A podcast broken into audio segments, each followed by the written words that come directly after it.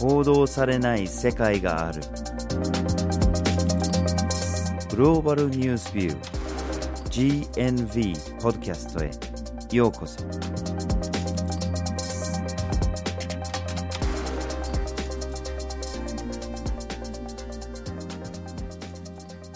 今回のポッドキャストをお送りするのはバージル・ホーキンスと、岩根あずさです。はい、今回のポッドキャストのテーマはタバコと世界です。はいでタバコって言ったら健康への害の話をするかと思うのかもしれないんですけれども今日はそういうような話はあまりしません。まあその害は明らかですよね。タバコを長期的に吸う人の中で2人に1人はタバコが殺してるわけですね、うん。年間700万人が死んでるらしいですね。はい。それは置いておいてちょっと違う観点から話をしたいと思います。電子タバコに関してもですね今回は大きくは取り上げないという方向でいくんですけども。最近流行ってますね。そうですね。電子タバコ結構コンビニとかでも買えますし、うん。で電子タバコというのがですねこう煙による害が少ないというふうには言われているんですけどもニコチンによる中毒性というのはありますしその害っていうのが十分に分かっていないというところがあるんですね。でこれがやっぱりちょっと怖いなというところはあるんですけども今日は詳しくは触れません。はい、そういう話を置いておいて今日は世界でタバコの生産にまつわる問題やあるいはその商品の普及とかそういうようなところを世界規模で見ていきたいと思います。はい。そこで今日のポッドキャストではまずはじめにタバコの生産における問題についてお話をして2つ目にタバコの市場開拓。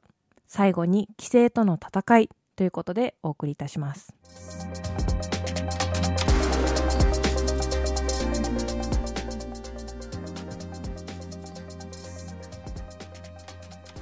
ではまず最初にタバコの生産における問題について話をしましょう。はい。まずタバコの葉っぱですね。この生産量というのを見た時に多い順でいくと中国インドブラジルアメリカインドネシアジンバブエザンビアタンザニアというふうに続いていきます。で中国が一番タバコの葉っぱの生産に関しては多いんですけども中国で生産されたタバコの葉っぱはほとんど中国国内でうん消費されているということでそれ以外の国が輸出をしたりしています。でこの今聞いたインドブラジルアメリカインドネシアジンバブエザンビアタンザニアというのなんですけども多くの国が極度の貧困という問題に直面しています。でタバコの生産というのがですねどうやらこの極度の貧困を助長させているんじゃないかというようなデータがいろいろと出てきます。うんで生産者の特徴なんですけども例えばインドとかですと国の他の農業をやっている人の平均収入に比較してタバコ農家の収入っていうのが低いという場合があります。うんでアフリカでも同じような傾向が見られて販売価格タバコの葉っぱを生産してそれを販売する時の価格というのが極端に低いんですね。なので極度の貧困に陥りやすいというような傾向が見られます。うん、ありますね。まあ、マラウイでしたら、紅茶を作ってる人たちが、いや、タバコ作らなくてよかったとかっていうような証言もとかもあったりしますもんね。はい、なんでそうなっちゃうのかっていうのはいろんな原因があるかと思うんですけれども、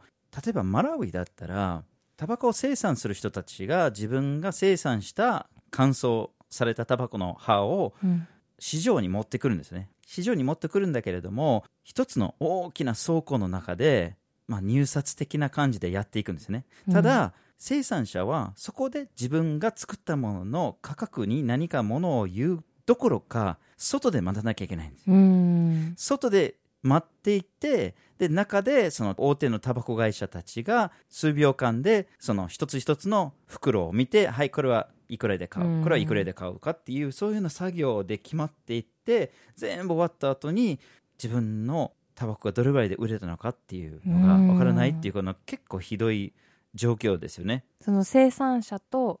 買う側の間での交渉とかは全くない状態でということですようんね。全くないです。明らかにアンフェアトレードというにふさわしい。もちろん。でそれもだからその人たちの生活で完全に現れてるわけですよね、うん極度の貧困状態にいる人たちがあんまりにも多すぎますはい。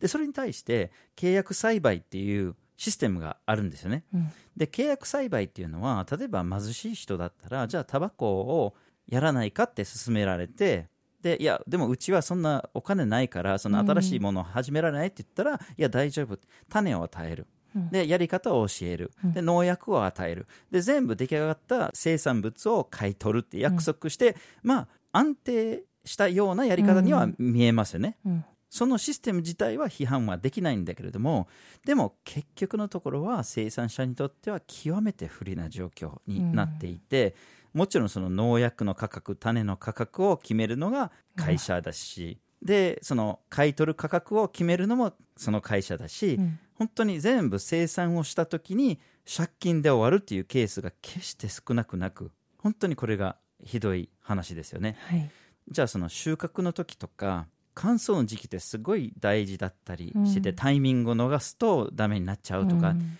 一気に収穫をしなきゃいけないんだけれども労働力を雇うお金が当然ないわけですね、はい。極度の貧困状態で。だけど収穫しなきゃいけない。うん。そこで何が起きるかっていうと自分の子供を巻き込むわけですね、うん。なのでそのタバコ業界における児童労働っていうのが非常に大きな問題になってるんですよね,、そう農家からするともう猫の手も借りたいぐらいという状態で子供に手伝ってもらわないと、うん。もう明日のご飯も食べられないというような状況が作り出されているうん。わけですもんね。でおまけにタバコの葉っぱを素手で触れるとニコチンを皮膚から吸収しちゃうんですね、うん。でそれでまたいろんな健康上の問題が起きたりするんですね。特に子供には、はい。でそれに対してタバコ会社たちがどうしてるのかっていうと、なんか CSR をやりましょうとかって、企業の社会的責任って言って助けてやろうって言ってでそれでなんか例えば学校を建てたりとか教科書を渡したりとか学校行きましょうよってこう促したりとかやってるんだけれども、問題はそこじゃなくて、うん。問題は価格が低すぎるから学校に行かせる余裕がないっていううん。家計的に、うん。それこそが問題なのでそれが解決されない限りどうにもならないんですよね、はい。その価格を上げるしかないっていう状態ですね、はい。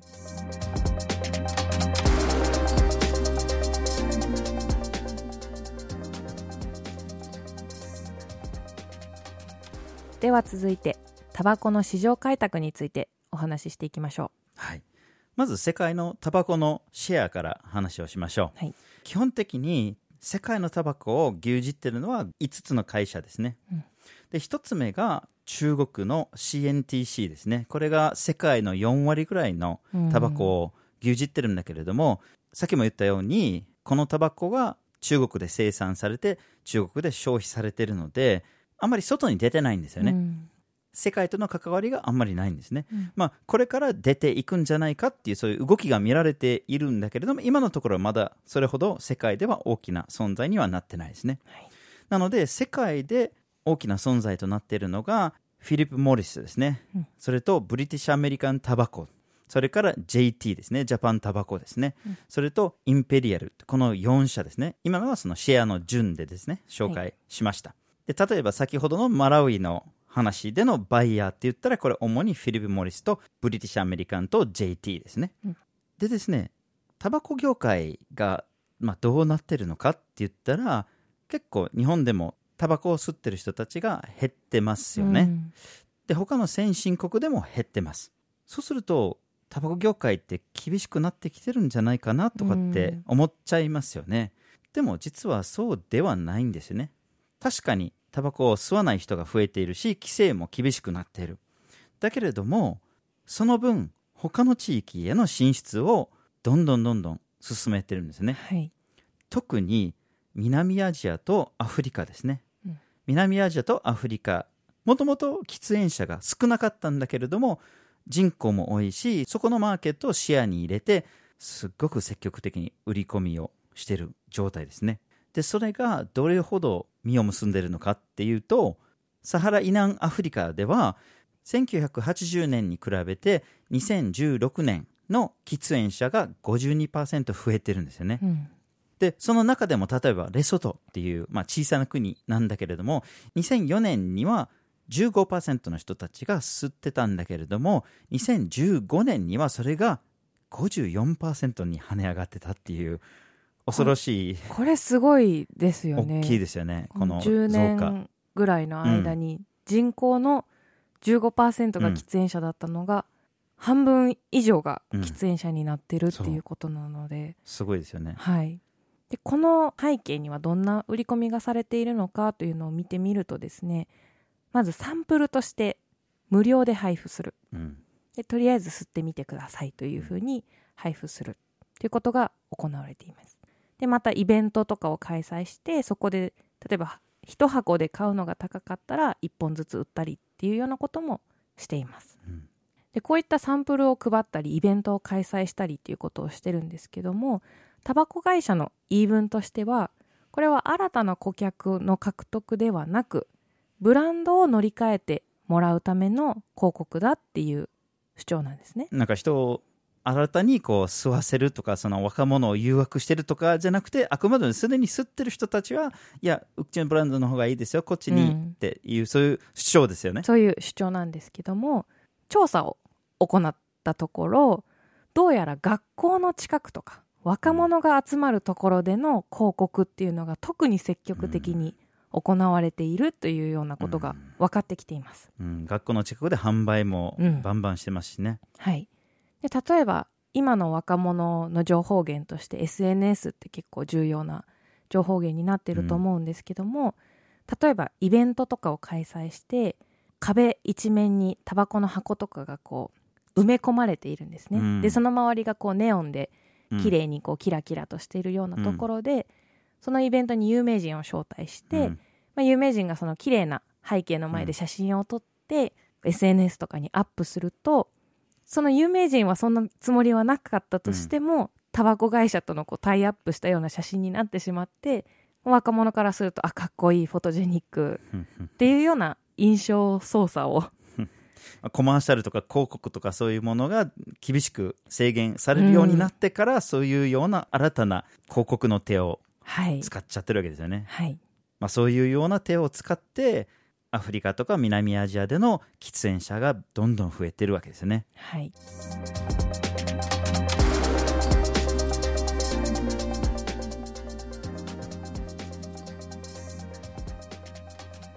では最後に規制との戦いについて話をしましょう。はい、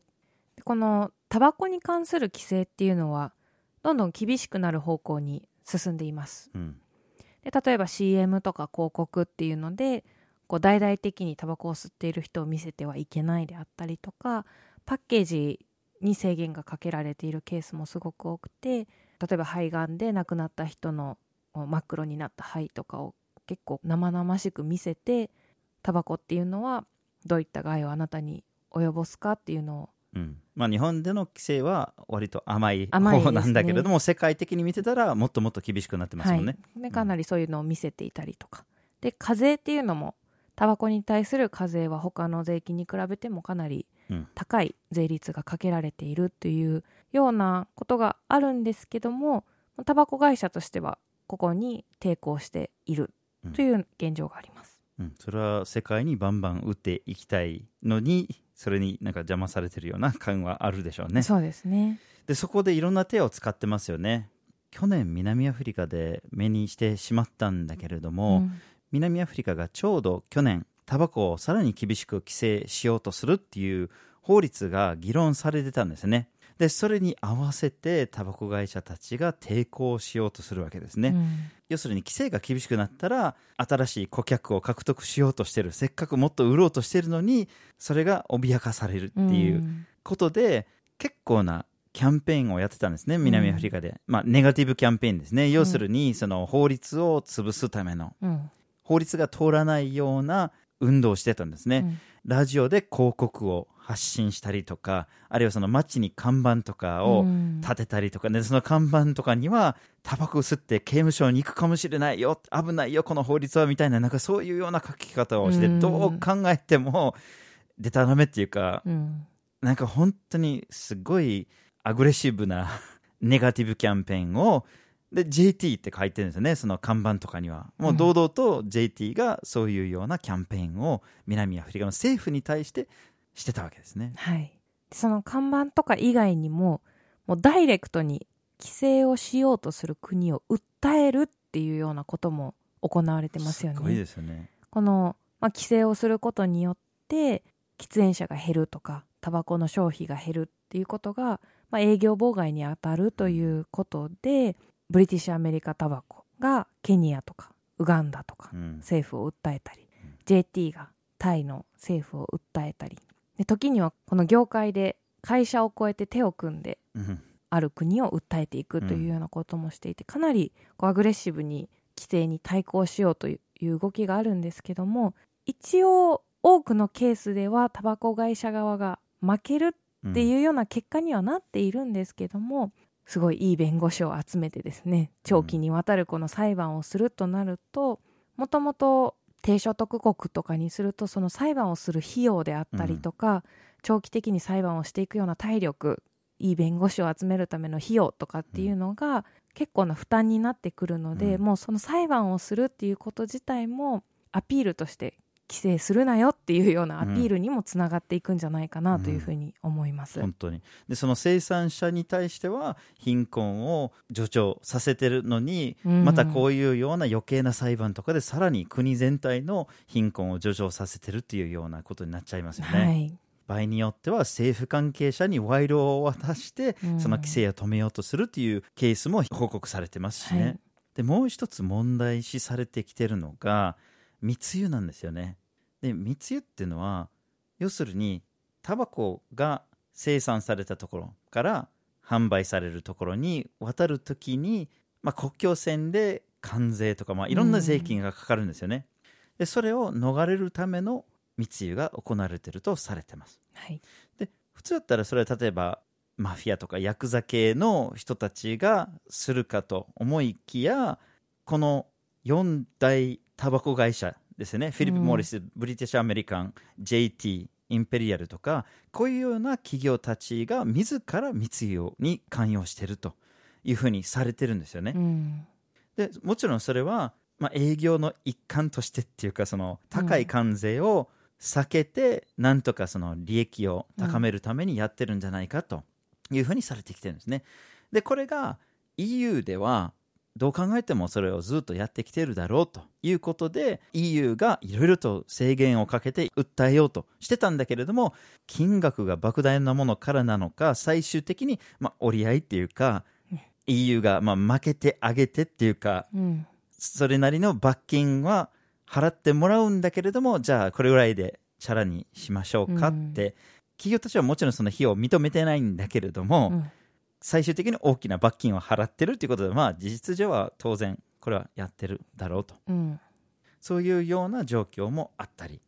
したわけですね。で一応最新でそういう罰金を払ったのは2010年だったらしいんだけれどもまあ現状その問題が解決されてるとは思えないですね。そうですね。で、まあ、EU つながりでもちろんその国を訴えたりとか規制に抵抗してるっていうのがいわゆる低所得国だけではなくて EU とかでもいろいろととにかくその課税を落としてもらうためにいろんなロビー活動をしてるんですね。で結構その他の大手企業石油会社だったり製薬会社とかと手を組んで EU での課税状況を減らすためのロビー活動とかをしたりしてるんですよね、でじゃあまあ JT のような企業が例えば世界であれだけ悪いことをしてる。まあそれに対して例えば日本政府がどういうふうに反応してるのかなとかって。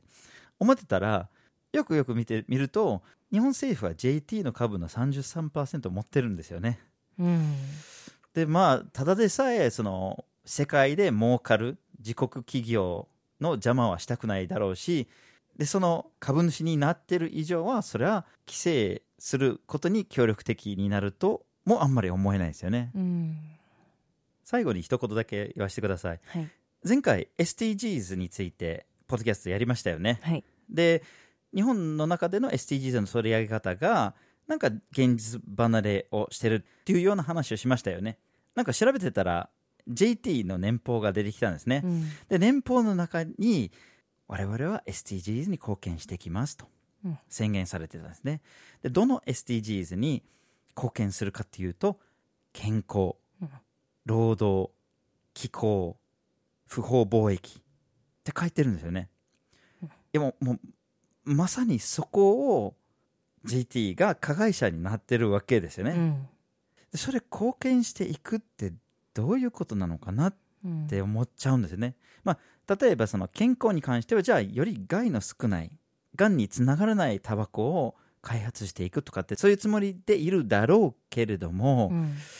だけど今の現状でうん。SDGs に貢献っていう年俸に書くくらいの勇気ってすっごいなと思うっていうかそのいかにその現実離れをしてるっていうのがものすごい感じました。はい。今回のポッドキャストでは「タバコと世界」というテーマでタバコの生産における問題タバコの市場開拓規制との戦いという3つの観点からお送りしました。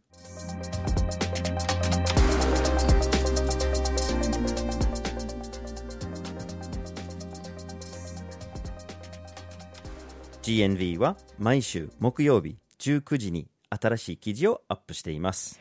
火曜日と土曜日には1枚ワールドもアップしています。Twitter、Facebook、Instagram でも発信しています。ポッドキャストは毎月第1、第3月曜日に発信します。ぜひフォローしてください。次回もお楽しみに。